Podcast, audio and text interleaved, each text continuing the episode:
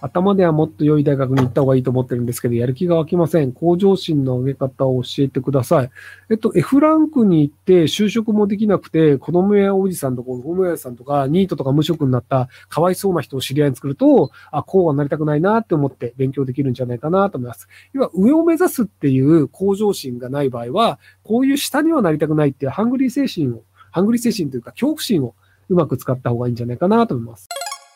えー、小三男子です。それってあんたの感想ですよね。いえいえ、私の妄想です。それってあんたの空想ですよね。いえ、私の暴走です。どうですか？とのことです。えー、どうですか、えー、ちなみにお友達の感想は嬉しいし、論で発することは考える力がある人ができることだって分かっているようですか？別にあの、小学生がどんな会話をしててもそれは楽しんでやってるんだったらいいんじゃないでしょうか？あの、なんかその、球が何回回った時とか、あの、カラスが鳴くのはなぜでしょうカラスの勝手でしょうみたいな、別にあの、小学生がどんな話をするかっていうのをこう、なんかいちいち取り上げるというのは、それ自体ちょっと頭が悪い行為なんじゃないかなと僕は思ってるんですけど、ひろきさっきのだけど、ひろきファンだから褒められたいみたいでどうですかというのは感想から何々そうで韻を踏んでる。あ、そういうことね。感想、妄想とかっていう、あの、ラップ的なことね。すいません。あの、そういう意味でいくと、あの、ちゃんと韻が踏みしたんでよかったと思います。はい。すいません。あの、僕、音楽的なセンスが疎いもので、はい。えー、ちょっと時間が経ってますが、近代麻雀撮影会や大きな撮影会が埼玉の共産党員によって埼玉のプレ撮影会が一部開催できなくなりました。今は撮影会やっていますが、えー、なぜ埼玉の共産党員がそんなことをしたのか自分にはなのです。ひろきさんお分かりいただけたらお答えいただける幸いです。よろしくお願いします。えっと、暇だからです。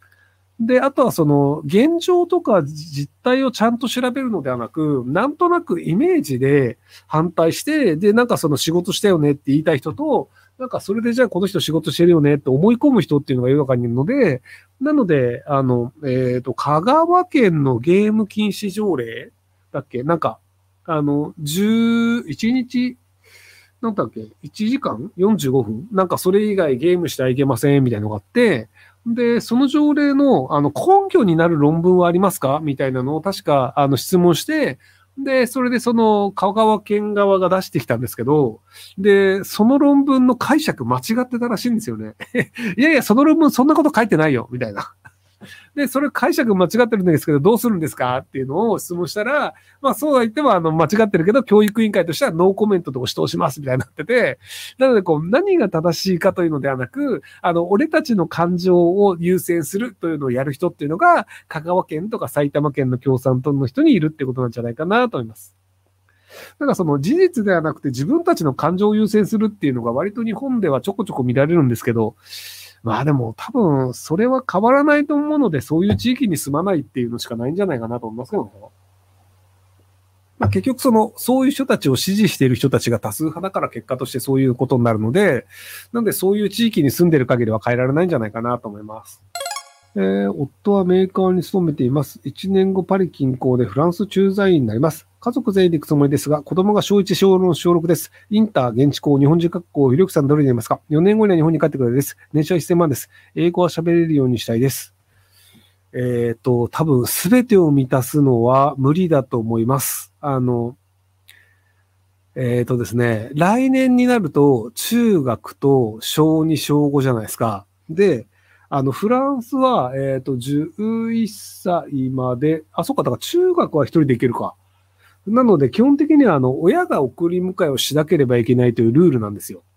なので、そうすると、あの、小2と小5の子は、あの、まあ、あの、送り迎えしなきゃいけなくて、中学は大丈夫かな？学校によるかな？年齢にもよるかな ?9 月スタートなので。なので、同じ学校であれば送り迎え1回で済むんですけど、そうじゃないと送り迎え2回しなければいけませんと。で、あの、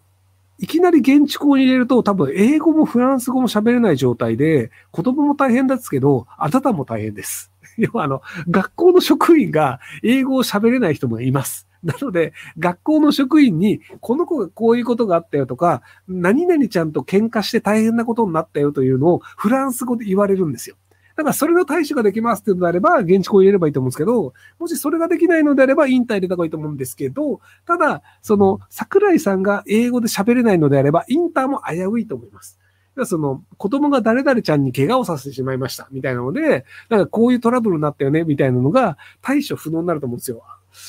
なので、あの、結局、その、単、その、4年間しかいないというのであれば、あの、現、その日本人学校に入れて、そのなんか日本人のそのぬるま湯コミュニティにいた方が安全っちゃ安全です。例えば1年ぐらいその日本人学校に入れて、そのある程度その親がフランス語喋れるようになって、2年目からあの現地校なりインターなり入れるっていう手はあるかもしれないですけど、ただその、どちらかというと子供のためどうというより、あなたが何ができますかっていう、多分親の覚悟の方が大事だと思います。はい。あの、他の国の場合だと別になんか現地校入れて、そのなんかあの現地校の、その、え例えばマレーシアとかの、そのなんかあの、なんか、えっと、マルボロスクールだっけとか、あの、割とその、有名なあの、寄宿学校とかボーディングスクールとかって、その子供は喋れなかったとしても、職員はみんな英語を喋るから、なので、あの、親は英語を喋ればコミュニケーション取れるよねっていうのがあるんですけど、フランスは結構学校の先生英語喋りません。はい。あのね、分かってはいるんだけど、やっぱ苦手だから喋らないっていう人多いんですよね。えっ、と、こんにちは。私は現在54歳のアルバイト勤務です。20歳の頃に統合失調症を2回患いました。え悩みというほどでありませんが、無二の親友と自宅で二人でよく飲んでいたのですが、たまたま機会があって私の病名を言ったら、急に見下したり馬鹿にしたりするので、飲み友達会いました。りょうきさん、統合失調症に関してどんなふうに思いますか？ぜひ聞かせてください。人それぞれ。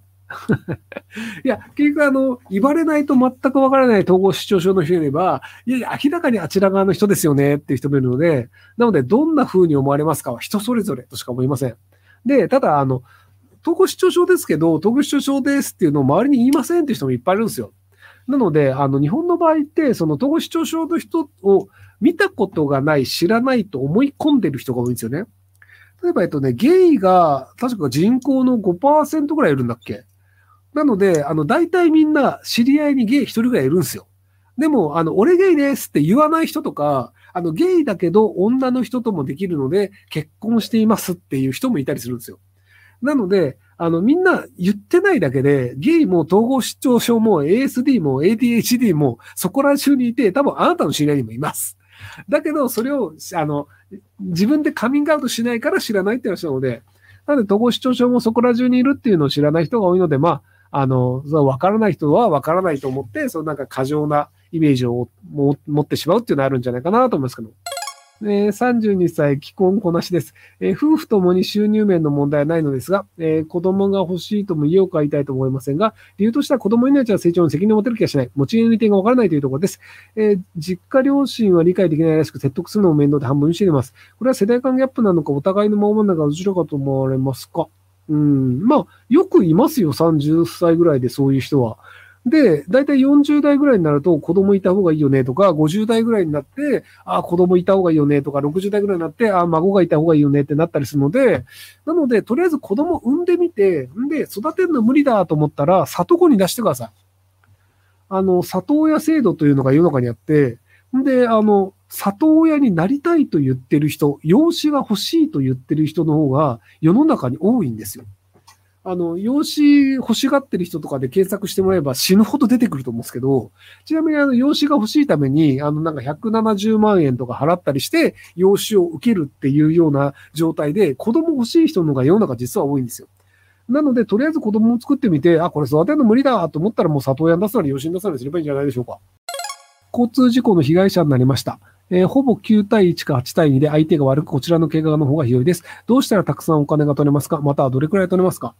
えっと、あの、足が痛いですとか首が痛いですって言い続けて、で、あの、マッサージ的な、あの、そのなんか整形外科的な病院に行ったりして、なんかあの、温めたりとか湿布もらったりっていうのもずっと痛いです、痛いですって言い続けると、長期でずっとお金もらい続けられるので、要は治ってない期間、これだけありますって言うと、金額多くなるので、なので、あの、ひたすら引っ張り続けるといいんじゃないかなと思います。